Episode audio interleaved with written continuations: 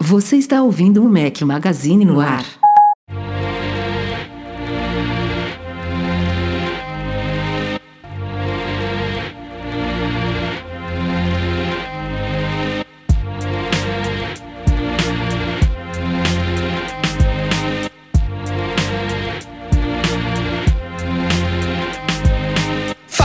Do Mac Magazine, bem-vindos ao nosso podcast 273. Estamos hoje ao som de Moby. Obrigado a mim, eu ia procurar o nome do, de quem indicou aqui. Bom dia, boa tarde, boa noite, boa madrugada a todos vocês. Fala Rafael Fishman, cansadíssimo. E aí, Eduardo Marques?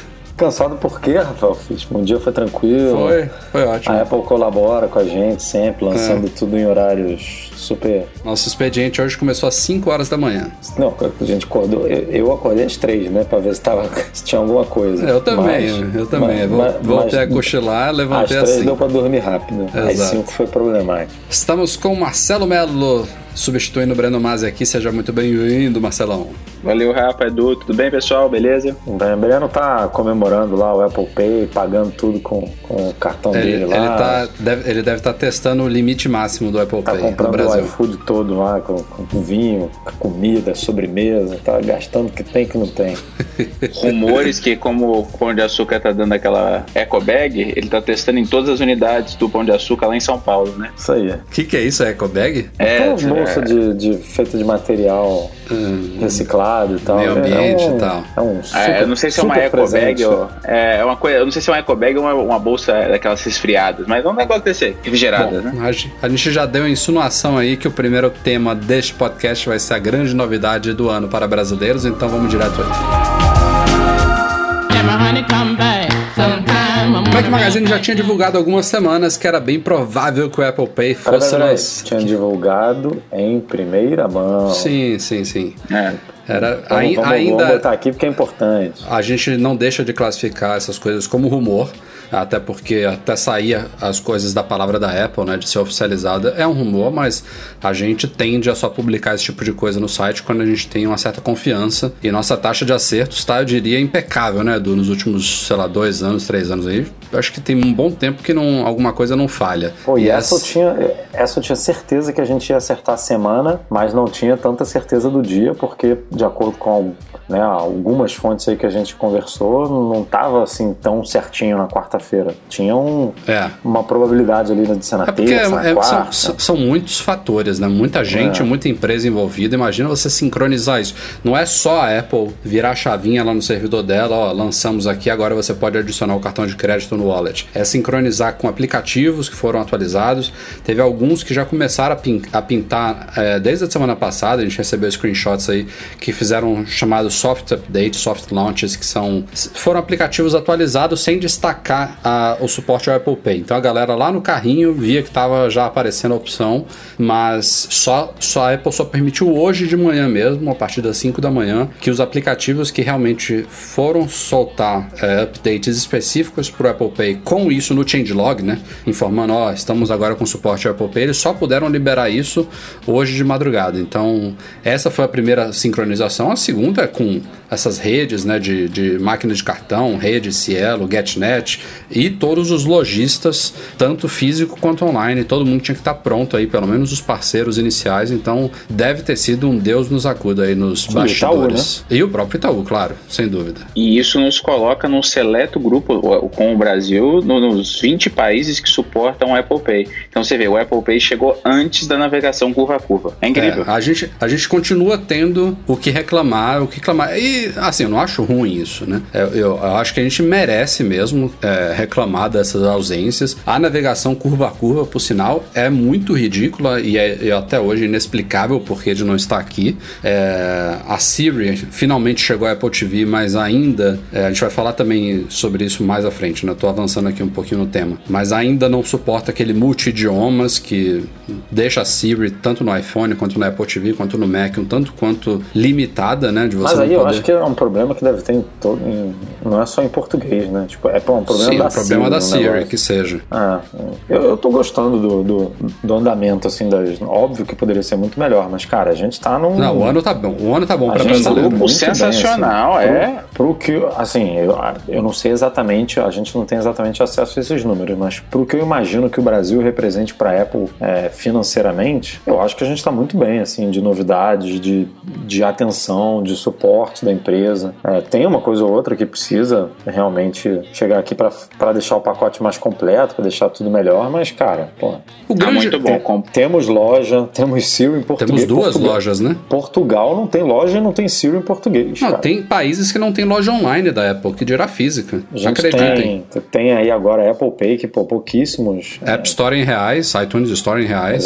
Tá, tá, tá bom. legal, cara. Tá, É, Tá bom. Eu, eu- tá bem agradável. o- talvez o, o grande problema da Apple no Brasil seja uma coisa que ela não tem muito poder, que é a, ta- a, carga tributária que deixa todos os produtos com preços proibitivos para a grande maioria da população.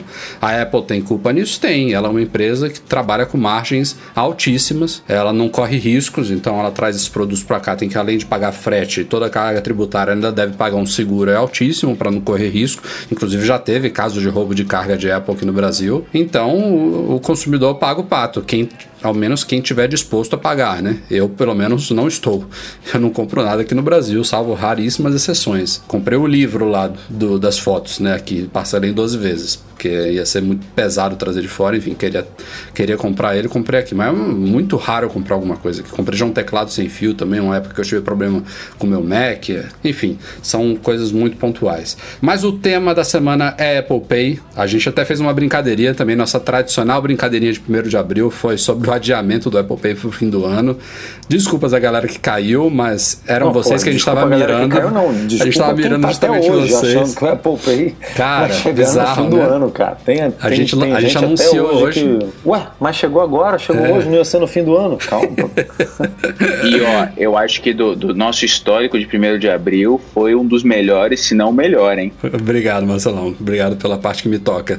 Assim, não foi, não foi nem nada. A gente já fez alguns mais elaborados em termos de, de confecção da coisa, mas eu acho que talvez justamente pela simplicidade e pela ansiedade da galera, É, né? pelo timing, né? É, também. o timing. Foi- o negócio estava para chegar 3, 4 dias Exato. depois e, e, e aí Não, jogamos- e, e outra, casou com, com o normal que a Apple faz. Ó, pessoal, disser, aí amanhã, ih, não é agora mais. Então, é, a, e, a, a não ser pelo Nacombi lá, né? É, manda É, um abraço. O Fushiro Nakombi mandou um abraço pra todos vocês.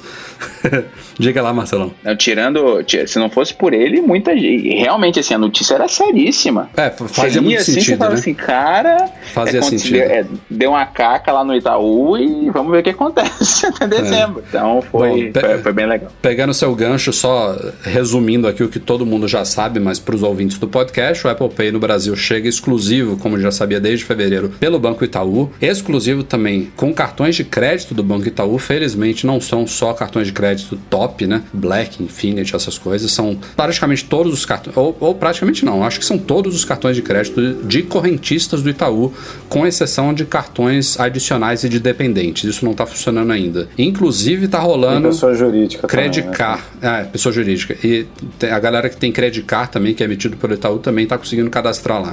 Então, O único credit card que não tá rolando é o, é o zero, mas que parece que vai entrar em breve também, né? Coisa de, Sim. de não, não vai esperar três meses ou cartões de débito também é em breve. é, é coisa de o- o- pelo menos o credit card zero é coisa de uma semana, duas semanas, pelo que a gente ouviu aí. E o funcionamento para primeiro dia, pelo menos assim, pelo que eu acompanhei, tá excelente. É, pouquíssimas, pouquíssimas reclamações, uma galerinha. Al- alguns que tiveram Teve um dificuldade. do Twitter aí que foi bom, né, Rafa? Que- A gente fala do- já já, mas em termos de sistema, eu, realmente eu concordo com o Marcelo. A gente teve alguns poucos casos de gente que não estava vendo o sinal de mais para adicionar cartão. Aí tinha um que não tinha atualizado para o iOS 11.3, outro que só reiniciou o aparelho e apareceu, outro que teve que mudar a região do iPhone para outro país e voltou para o Brasil apareceu, enfim, besteirinha assim. E teve nas primeiras primeiras horas também, o, o, no momento que você fazia a ativação do cartão de crédito, ele pedia para você abrir o app do, do Personalité, mas a ativação era pelo app do Itaú Card. Rolou alguma, algum conflitozinho que parece que já foi resolvido também. É, depois, Aliás, depois, agora rola em todos, na verdade. Né? Rola no, Isso. rola no Itaú Card, rola no Curioso isso de rola- envolver o app, né? O app teve que ser atualizado e a autenticação ser pelo app, enfim, é, mostra que realmente tem uma conexão aí é, para garantir essa exclusividade do Itaú e concorrentistas que requer que você use o app dele também. Tipo, se você não tiver o app no seu iPhone, você não tem como usar, não é, não é só o wallet. Mas, mas Rafa, se eu, não, se eu não tô enganado, lá nos Estados Unidos, eu lembro quando eu adicionei minha- meu, meu Apple Pay lá, ele exigiu também um aplicativo do banco. Então, Então, mas eu, acho que isso é um, é um critério do banco, não, não uma regra da Apple. Tipo, a Apple fala, cara, você você escolhe como você quer verificar. Se você quer, sei lá, mandar um SMS, se você quer que o, que o, que o seu cliente ligue para você, se você quer que ele faça pelo aplicativo. Tipo, eu, eu imagino que isso seja. é, não é um roteiro pronto, tanto é que a Apple sempre nos tutoriais dela, ela não chega nessa parte da verificação no cartão, ela fala assim, ó, aí tipo, siga as instruções do banco, porque aí cada um pode fazer o que Entendi, eu não o que sabia quiser, disso. entendeu? Tipo, não tem um ah, abra o app do banco e, e autorize, ative o cartão por lá. Tipo, não, não tem isso. Tanto, o processo tanto que é, é no- escolhido, né? é, no, quem, quem tá adicionando o cartão de crédito no Mac, né, Rafa? Você fez o teste aí, que você tem um, um MacBook Pro com Touch Bar, ele não dá a opção de você fazer a ponte pelo aplicativo, né? Tem que ser necessariamente pelo telefone. Telefone, exato. E, e poderia, facilmente. Tipo, você cadastrou o cartão, essa integração de não é porque você está fazendo um negócio no Mac que não dá para autorizar no, no, no iPhone. Isso é ridículo, isso é uma tecnologia boba. Talvez, é, talvez eles consideram que você não é obrigado a ter um iPhone, mas poderia ser uma opção, né? É, pode- Sim. poderia, você poderia escolher. Se eu não tenho iPhone, eu ligo. Sim, exato, exato. É, ou até pelo aplicativo do Android, sei lá, né? Sim. Vai, você poderia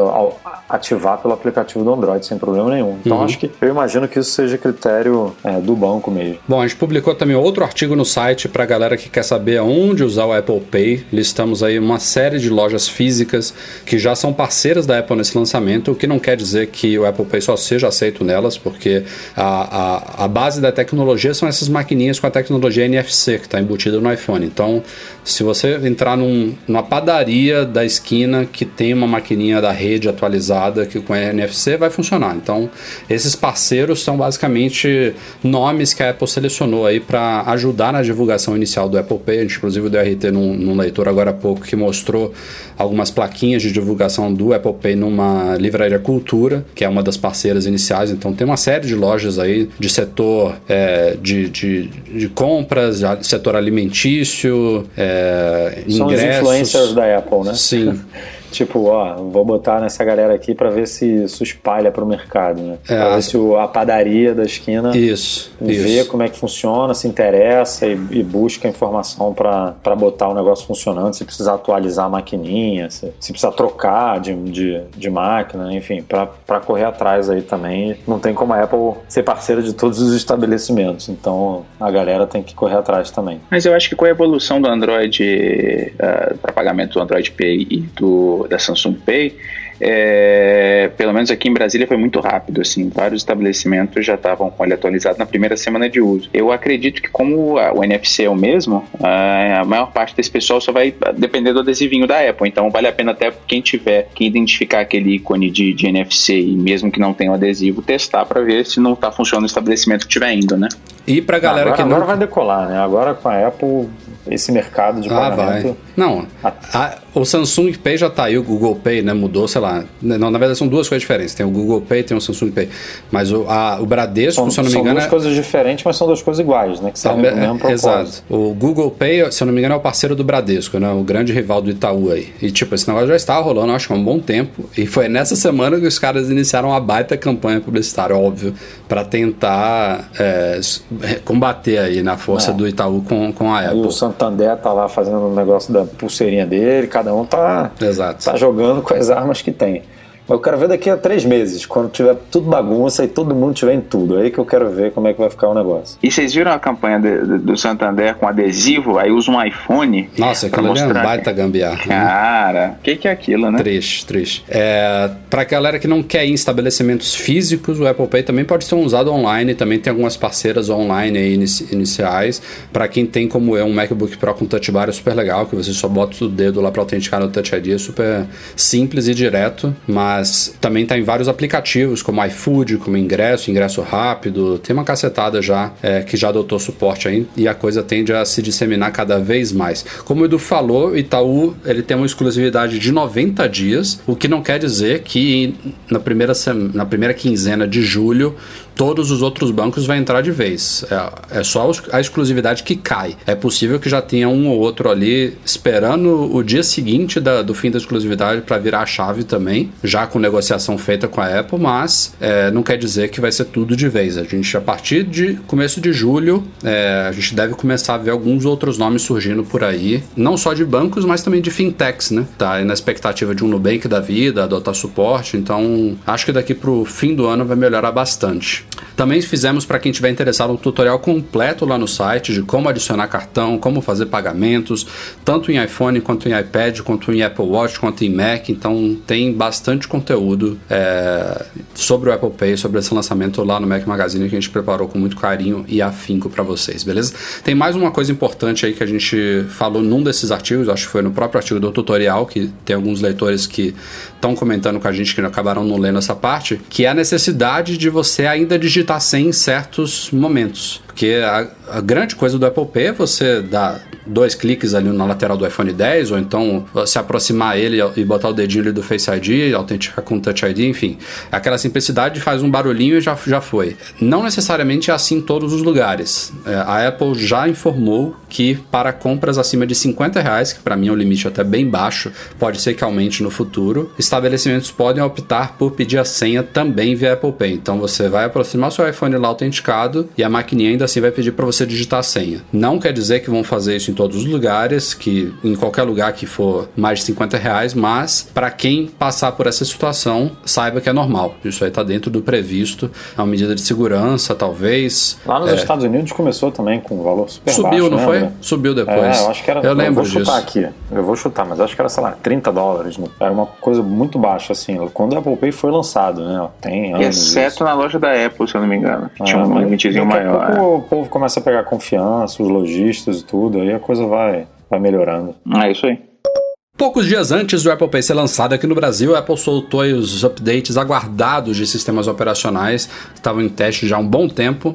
São as terceiras atualizações da geração atual de sistemas operacionais, o iOS 11.3, WatchOS 4.3, tvOS 11.3 e macOS High Sierra 10.13.4, é, que tiveram algumas novidades significativas, entre elas, como comentamos aqui agora há pouco, a Siri em português na Apple TV, que era uma coisa muito criticada já desde o lançamento da Apple TV de quarta geração, que veio com o novo Siri Remote, que a Apple inclusive teve que nomear como Apple TV Remote aqui no Brasil, porque não tinha Siri.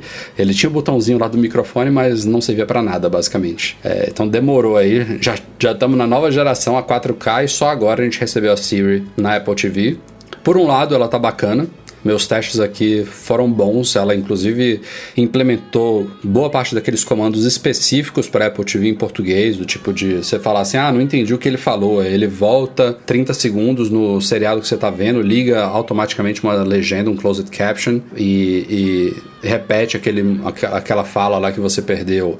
Ou então de você pedir para ele mostrar filmes dos anos 90, coisas específicas assim. Ele consegue trazer esse tipo de conteúdo é, que mostra que a Siri foi adaptada para o ambiente onde ela está. Mas, como eu comentei aqui, o grande problema dela ainda é essa interpretação de múltiplos idiomas. E aqui no Brasil, tanto para filmes quanto para, no caso do Apple Music, artistas e músicas internacionais, a gente fala, a gente mistura muito comando em português com inglês. E o Google, eu já fiz um vídeo sobre isso, já tem mais de um ano lá no nosso canal do YouTube. Ele já aprendeu e já implementou isso muito bem. O Google funciona maravilhosamente bem, inclusive no próprio iPhone, né? Você instala aí o aplicativo Google Assistente no iPhone, você pode testar que vai ser maravilhoso como ele consegue mesclar inglês com português na mes nos mesmos comandos. Mas a Siri ainda não chegou lá.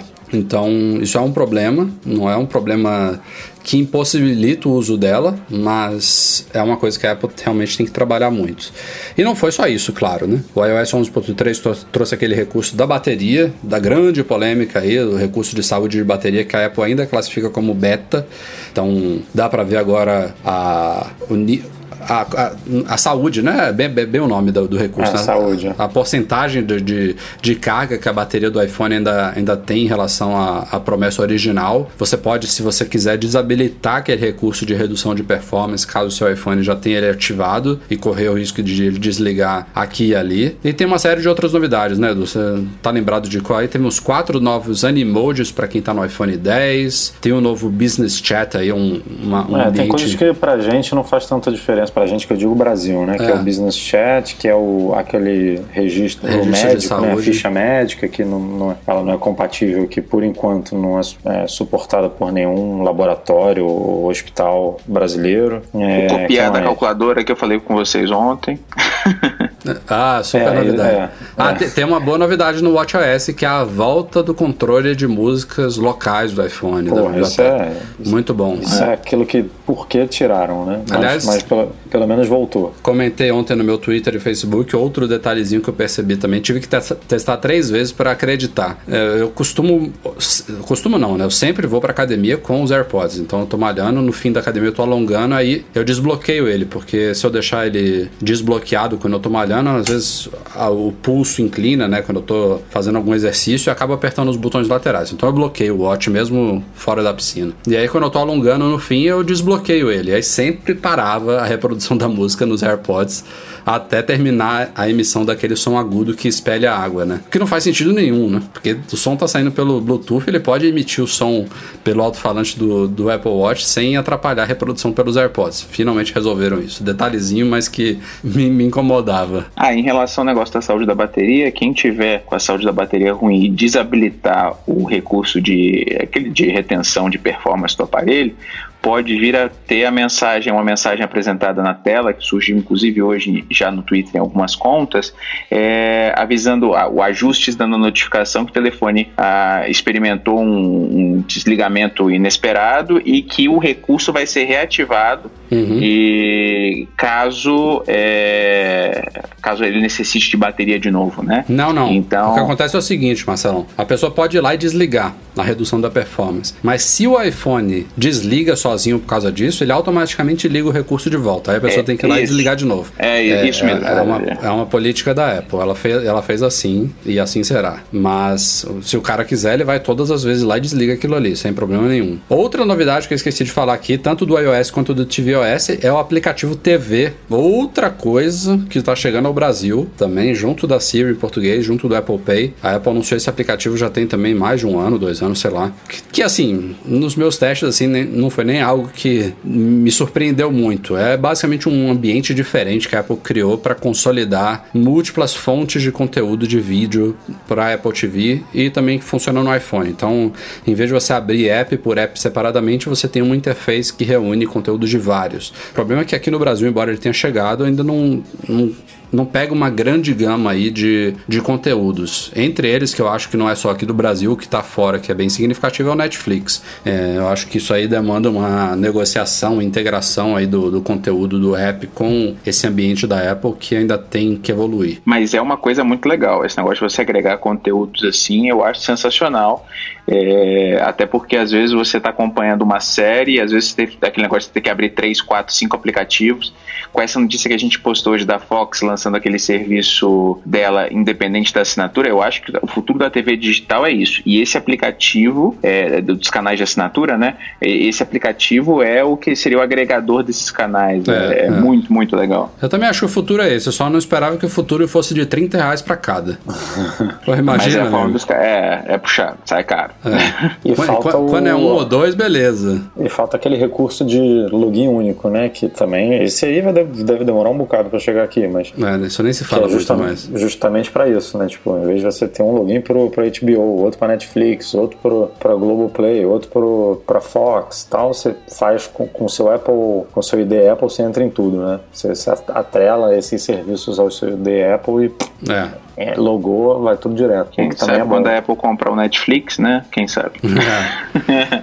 pra galera que assina o Apple Music, tem também a Apple criou uma nova seção específica para videoclips, que já existiam antes, mas não tinham um cantinho dedicado, tá lá agora também, tanto no iPhone quanto no update do iTunes para Mac e Windows. E por fim, para quem é cliente da Vivo, que acompanhou na sua cobertura sobre o fim do To Go, aquele serviço deles que permite que você use a rede Wi-Fi para fazer ligações. O aplicativo e o serviço to go foi descontinuado, foram descontinuados já tem um certo tempo. E agora, com a liberação do iOS 11.3, ela oficializou a chegada do Vivo Voz Wi-Fi no, no iOS, que é ao mesmo tempo muito parecido com o to go, com um nome diferente, mas também perde uma das grandes, um dos grandes trunfos do to go, que era ser um aplicativo à parte. Por um lado é bom que agora é nativo do sistema, então você só precisa lá em ajustes, telefone, ligações Wi-Fi e ativar aquilo ali, é, você vai ver o nome da operadora vai virar voz Wi-Fi, nem aparece vivo, curioso, mas é legal que está nativo, mas tinha muita gente que gostava de ter um aplicativo à parte para usar, por exemplo, no exterior, como se fosse uma segunda linha, você não precisava ter o chip da Vivo no iPhone, então você poderia ter o seu To-Go configurado, colocar um chip da T-Mobile lá nos Estados Unidos e usar o aplicativo do To-Go para fazer ligações pela sua conta Vivo, como se você não estivesse no Brasil. Isso não dá para fazer mais com um recurso como ele funciona hoje hoje, que é uma pena. Seguindo essa liberação dos sistemas em versão estável para todos os usuários, a Apple já iniciou os testes do iOS 11.4, do WatchOS 4.3.1, do tvOS 11.4 e do macOS 10.13.5. Pela numeração das versões, aí o WatchOS deve ser um update bem menorzinho do que os outros, mas os outros sistemas é capaz que tragam uma ou outra coisa visível que não chegou nos updates liberados aí na semana passada, e duas delas muito importantes que eram aguardadas para o iOS 11.3 já deram as caras aí nessa primeira beta do 11.4. A na primeira verdade, o, o mensagens era pro 11, era, né? É, 11.0, né? a primeira é essa, mensagens no iCloud, que vai permitir que o, o mensagem seja totalmente sincronizado pelo iCloud. É, você vai poder ver tudo em tempo real, inclusive apagar a mensagem de um dispositivo, ela apaga no outro, coisa que não acontece hoje. Então, e você vai ter todo o seu histórico é, geral das suas mensagens salvo na nuvem. Isso é uma coisa que a Apple anunciou na WWDC do ano passado. Já estamos chegando na nova WWDC e nada. Esse recurso já, já apareceu em betas várias, aí, em várias versões, e quando chega no fim a Apple tira, porque provavelmente ainda não está funcionando bem. Nesse ponto eu até prefiro, né? Ela tirar do que lançar um negócio capado que faz mensagem sumir, a galera perder a história, que imagina que merda, né? Mas tá muito feio, porque, como a gente falou, foi, foi anunciado em junho do ano passado. Era para estar tá na versão liberada em outubro. Já estamos em abril abriu e nada. E o segundo eu recurso. Tava, eu tava desculpa te interromper, eu estava conversando com um amigo sobre isso ontem. Ele falou assim: ah, mas o Telegram sincroniza isso na nuvem. Falei, cara, imagina o volume de mensagens que a Apple teria que sincronizar no iCloud. Porque assim, WhatsApp, nós e a Índia que usamos. É isso. O resto do mundo é tudo SMS e iMessage. Não, e, e é a grande maioria, e, né, que usa o iMessage. E a outra diferença, eu acho que é isso que está complicando muito, Marcelão, é que o, Tele, o Telegram já começou assim. Ele criou a base dele, ele foi se expandindo a partir desse sistema que já, é, desde, desde o embrião, o embrião, já funcionava na nuvem. Uhum. A Apple vai lançar isso para a galera que já usa mensagens há 5, 10 anos, sei lá, desde quando existe. E ela tem que pegar esse histórico todo que está nos aparelhos, e aí a pessoa pode ter um iPhone, pode ter um iPad, pode ter um Mac e ela tem que fazer um sistema que na hora que o cara ativar isso, tudo vai subir para a nuvem, ele vai sincronizar direitinho, não pode duplicar, de preferência ele vai agrupar o que tiver que ser agrupado, que até hoje não funciona direito, e a partir uhum. dali tem que funcionar bem. Então, Sim. eu acho que o maior problema não é o de agora em diante, é o de antes, entendeu? Que deve ser o grande desafio. Que é muita coisa. É. A segunda novidade que deve vir no iOS 11.4, que também é um, um, pouco vergonhosa de não estar tá aí ainda, também já foi prometida há um bom tempo e é uma coisa que capa a funcionalidade do HomePod, que é o AirPlay 2, a segunda versão do protocolo AirPlay, que é o que vai permitir dois recursos fundamentais no HomePod. Um é chamado Full Room, que é você colocar dois HomePods no mesmo ambiente e, e meio que fazer um funcionar como L e outro como R, né? Como se fossem duas caixas conectadas, só que sem fio. e outro chamado Multiroom, que vai permitir que você espalhe dois ou mais HomePods pela casa e coloque eles para reproduzir, reproduzir uma mesma coisa de forma sincronizada e simultânea. Então esses dois recursos eles dependem do protocolo AirPlay 2 que está em testes agora no iOS 11.4. Então vem coisa boa por aí ainda. Estamos iniciando os testes agora no começo de abril. Também devem ser updates que não devem sair tão rápido. Acho que a probabilidade de sair antes da WWDC existe, mas não é certa. E obviamente é, é, a gente vai ver as novas grandes versões sendo anunciadas lá no começo de junho, né? Já está marcado aí, WWDC começa dia 4 de junho, já falamos aqui no podcast. Aí a gente vai ver os grandes novos sistemas mesmo. Mas quem sabe, né? Até o fim de, de maio esses não pintem para todo mundo. O Mensagens atrasou quase um ano, né? Vai atrasar quase um ano, porque ele vai, ele vai chegar basicamente na WWDC quando ele foi anunciado no ano passado. Exato. É, mas aqui o negócio do, do, desse novo beta, eu estou testando ele e, o, e a questão do da sincronização do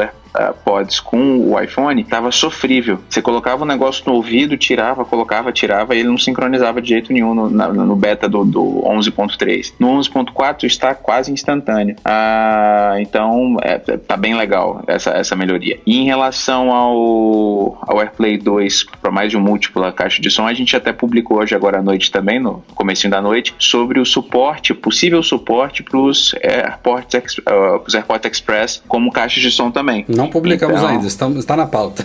ah, então eu li antes da hora. está na pauta então.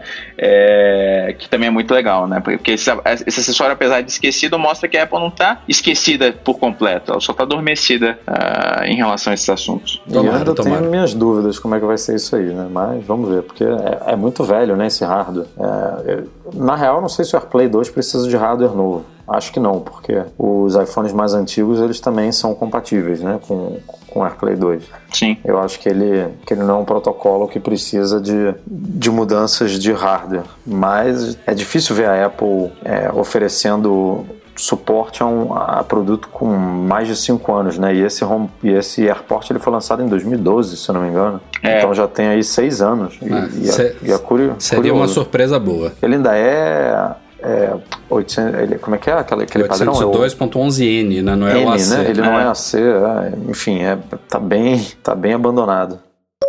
Para terminar o podcast, não poderia faltar um rumorzinho quente aqui, soltado de novo pela Bloomberg lá do Mark Kerman e de outros repórteres. Então vem coisa boa por aí. É, na verdade, não é uma coisa totalmente nova, não é uma coisa inesperada. É um, uma virada aí que a gente está discutindo já tem um bom tempo, mas segundo a Bloomberg, a Apple está planejando para 2020, ou seja, daqui a cerca de dois anos, iniciar a transição de Macs para chips próprios, né? Então é, a galera das antigas deve lembrar que há muito, muito tempo atrás, os Macs rodavam, não os primeiros, né? Mas antes da última transição que foi para os processadores atuais da Intel, a gente rodava em processadores chamados PowerPC, que eram desenhados pela Apple e fabricados em parceria com a Motorola naquela época. É, é, é era uma linha que, que a gente teve gerações G3, G4 e G5 e depois a gente passou a adotar Intel e isso foi inclusive apresentado pelo Steve Jobs na época. Ele falou que o G5 foi o grande problema, né? Assim, porque ele... ele tinha prometido o G5 para notebook e o G5 nunca chegou, né? Eles nunca conseguiram. É, ele tinha um problema de, de dissipação de calor. Ele, é, não ele trabalhava otimizar muito ele para colocar dentro de um notebook e falar, chega, vamos. Não foi nesse momento, obviamente, né? Eles tinham decidido há muito tempo. É. Mas nunca teve o, um, um PowerBook. Né? desculpa, né? né? Antes dos MacBooks eram chamados de PowerBooks. O último PowerBook foi o G4 Titanium, né? Feito de titânio. Tive o um Power deles Mac linda. era uma loucura de calor, era uma coisa surreal e a maior parte deles estragava exatamente por causa do calor. Pois é. Não é à toa que ela migrou naquela época. A Intel tava muito bem na fita, né? Foi uma transição muito elogiada, inclusive pelo fato de que o até então chamado Mac OS 10 ele teve uma vida dupla secreta na Apple, né? Ele já não foi uma transição feita da noite pro dia, obviamente, nem para o público nem para a própria Apple. Ela já tinha uma versão do macOS 10 rodando em processadores Intel desde muitos anos antes disso ser consolidado. E o que se espera agora é que a mesma coisa esteja acontecendo lá nos laboratórios de Cupertino. Ela tem uma versão do, S, do, do OS 10, olha, já, já falei errado, do macOS rodando em processadores ARM, ARM, né, que é a, a arquitetura que a Apple baseia-se para criar todos os chips dela, desde o A4 do iPhone 4. Hoje em dia a gente está no A11, A11 Bionic, né, que é aqui para os iPhones 8, 8 Plus e 10. Em breve, inclusive, na WWDC a gente deve ver um A11X chegando aí, provavelmente nos novos iPads Pro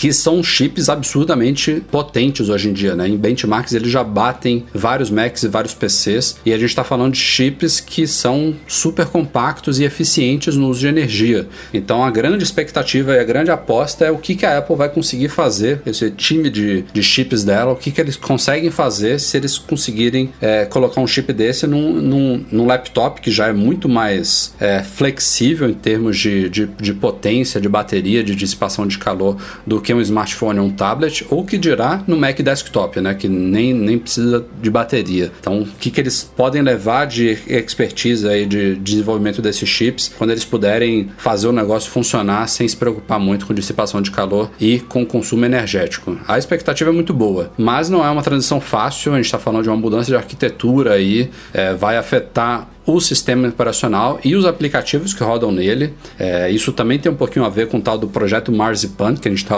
ouvindo aí, que pode ser anunciado nessa WWDC de ah, permitir, sentido, né? permitir que aplicativos de iOS que já rodam em, nos chips da Apple rodem no macOS. Então isso pode ser o primeiro passo para a gente chegar lá. E vai desprender mais uma dependência da Apple de outra empresa, no caso agora a Intel, que muitos acham que é o que mais segura a inovação em Macs hoje em dia. Então então, a Apple tomando controle, colocando chips que são superiores, que estão batendo os da Intel aí, é, aumentando as margens dela, enfim, podendo fazer inovações que a gente não teria se, se ainda continuasse terceirizando isso aí. Então, os prospectos são muito bons, menos para Intel.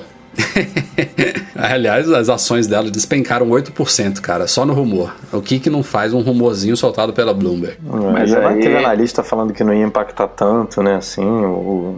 Mas essa já é, já, é, já é o pessoal da STF tentando jogar panos na água lá. Né?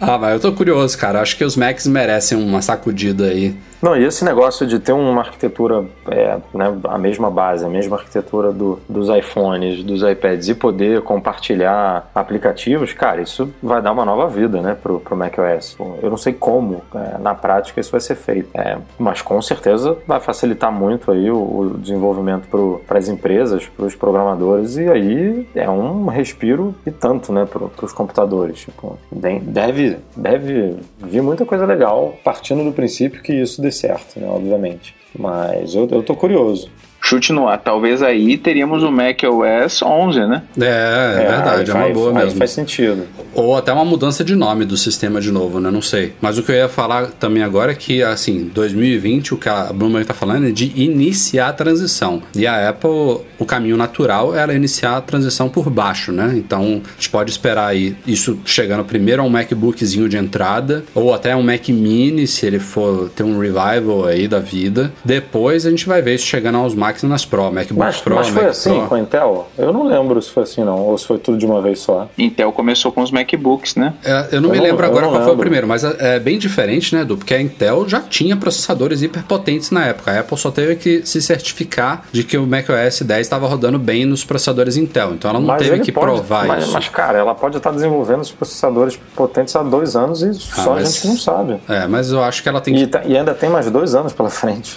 É, eu, tipo... eu acho que ela tem que provar isso primeiro com, com algum produto mais, mais tranquilo do que já colocar na mão de profissional.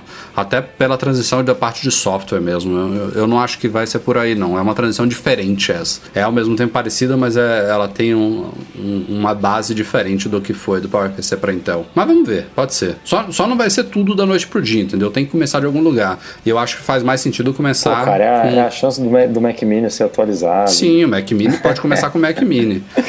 Seria, seria excelente. Então já temos data, talvez, para atualização dos time capsules também, né? Fechando aqui com e-mails enviados para noar.macmagazine.com.br, começando com o feedback do Ricardo de Luna Garcia, que quer deixar um comentário para mim.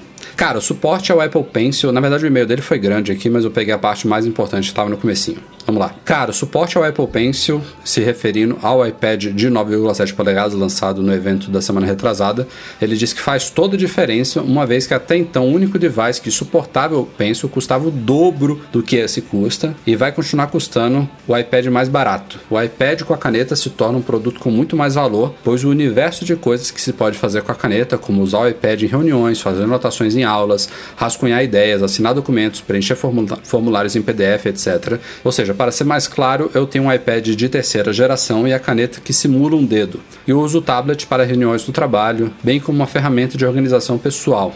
Já estava considerando fortemente pegar um Galaxy Tab S3, que custa o mesmo que o iPad mais barato, mas agora posso continuar no mundo Apple e trocar o meu iPad atual por um aparelho que não custa tão mais caro que o meu notebook, que é um MacBook de 2012, que para ele custou na época 3 mil reais. Então, assim, eu em nenhum momento, Ricardo, eu falei que a novidade era pouca do Apple Pencil. Eu acho fantástico e acho que faz todo sentido é, chegar o suporte ao Apple Pencil em um iPad focado no mercado educacional. A gente criticou só duas coisas. Primeiro, o preço desse iPad, que obviamente qualquer um concordaria, sejamos nós consumidores finais ou até os responsáveis por fazer esses investimentos em escolas, que qualquer preço menor é bem-vindo. É, então, seja manter esse mesmo preço de 300 dólares com o Apple Pencil, ou então custar menos, uns 200, 250 dólares sem o Apple Pencil, eu acho que seria muito bacana. É, provavelmente a Apple vai vender do mesmo jeito, co cobrando 300, né? Ela não faz, ela não dá ponto sem nó, mas ficou o gostinho de, de um preço menor. E a segunda coisa que a gente criticou foi a ausência do Smart Connector, né? Que sendo um iPad que vai ser usado também para digitação,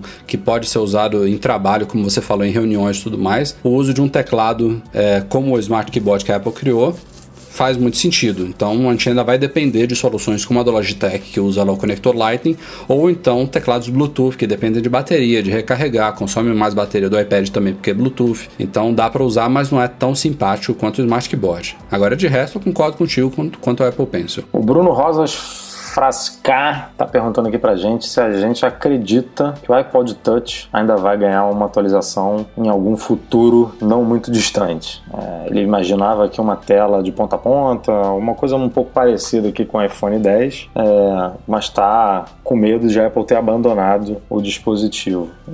engraçado que morreu né, esse assunto, porque a gente tinha, até a gente divulgou no Mac Magazine um, umas referências, né, códigos do iOS que indicavam a possível chegada aí de um iPod Touch novo, acho que era o 7,1, se eu não me engano, o código dele. O atual é 6,1, se, eu, se, se eu não estou falando besteira aqui. E que a, a, o chute era justamente esse, né? De ser, um, ser uma versão totalmente nova, com tela ponta a ponta, Face ID. Acho que tinha até referência a Face ID é, nesse iPod. E nada, né? Foi cogitado até um evento no, no fim do ano passado para apresentar esse iPod. Não apenas ele, mas ele e o HomePod, que que até então não tinha sido adiado, né? Ele chegaria em algum momento é, de 2017 até o fim do ano, aí depois a gente soube que ele foi adiado, só chegou agora no começo de 2018, mas pensaram, pensava-se num evento musical, né? Ah, não, vamos, vamos mostrar o HomePod e um iPod Touch novo. E nada, e não sei, cara, eu, eu, eu acho que iPod, apesar desse, desse código, apesar desse rumor, eu acho que já a Apple já deu adeus. O seu iPod, na verdade, hoje está aí no pulso, né? Você olha para ele, ele está funcionando aí bem, com AirPods ainda, melhor ainda. É, a Apple já falava isso, né? Quando ela lançou o iPhone, ela dizia que era o. Dentro do iPhone tinha o melhor iPod que ela já tinha criado. E agora tá aí, eu também concordo, que eu acho que o novo iPod é o Apple Watch com os AirPods. Mas é porque o iPod, assim, é um nicho. Mas ele, um iPhone sem conectividade celular faz sentido para muita gente, né? Para criança. Com, teria que ter um preço bem inferior para fazer é, sentido. Pra, enfim, pra, você não vai dar um iPhone pensando em ecossistema Apple, né? Que você é, não quer comprar dispositivo de outra marca. Vamos pensar assim: você não vai dar um iPhone para sua filha de, sei lá, 8 anos, 10 anos, 12 anos, e você daria um iPod para ela jogar, ouvir uma música e tal. Então, é, falta. Poderia ser o Watch? Poderia, mas o Watch não funciona sem o iPhone. Então, falta esse. que é nicho, é bem específico, mas falta esse produto no, no na linha né, da Apple. Então, é, ao, mesmo, ao mesmo tempo que ele faz sentido, ele é muito de nicho, e aí eu não sei se, se para a empresa vale a pena algo assim. Né? Pois é. Seguindo aqui, fechando os e-mails da semana do Ricardo Garcia. Tenta responder essa, Marcelão. Por que o iPhone SE e o iPad de quinta ou sexta geração lá fora custam 329 dólares e aqui no site da Apple o mesmo iPhone SE no Brasil custa 2 mil reais, podendo custar 1.400 no varejo. Ele disse que pegou numa promoção para a esposa dele, mas o iPad nunca ele viu abaixo de 2.200 ou a 2.500 que é o preço de tabela, ou seja, tem uma variação aí de 500 a mil reais em produtos que custam a mesma coisa lá fora. Aqui, assim, a base de chute mesmo seria, pode ser margem, margem de negociação da, da, da revenda. Uh, no caso desse telefone, a gente tem visto promoções de iPhone aqui no Brasil que às vezes saem até mais barato que lá fora. Isso é fora da casinha. A gente não, eu pelo menos não consigo entender isso muito bem.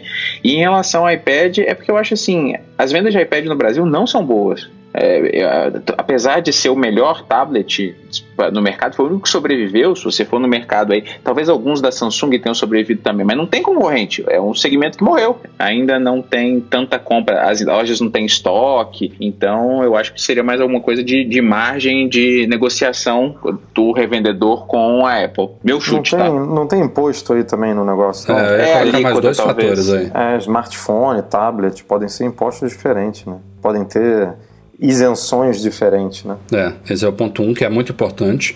E o ponto 2 é também tamanho, volume e peso, viu?